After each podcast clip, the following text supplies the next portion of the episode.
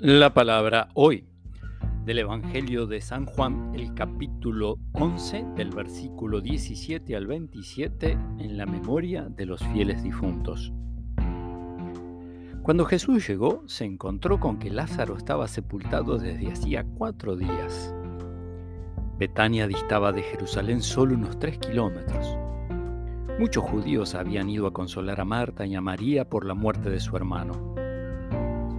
Al enterarse de que Jesús llegaba, Marta salió a su encuentro, mientras María permanecía en la casa. Marta dijo a Jesús, Señor, si hubieras estado aquí, mi hermano no habría muerto. Pero yo sé que aún ahora Dios te concederá todo lo que le pidas. Jesús le dijo, Tu hermano resucitará. Marta le respondió, Sé que resucitará en la resurrección del último día.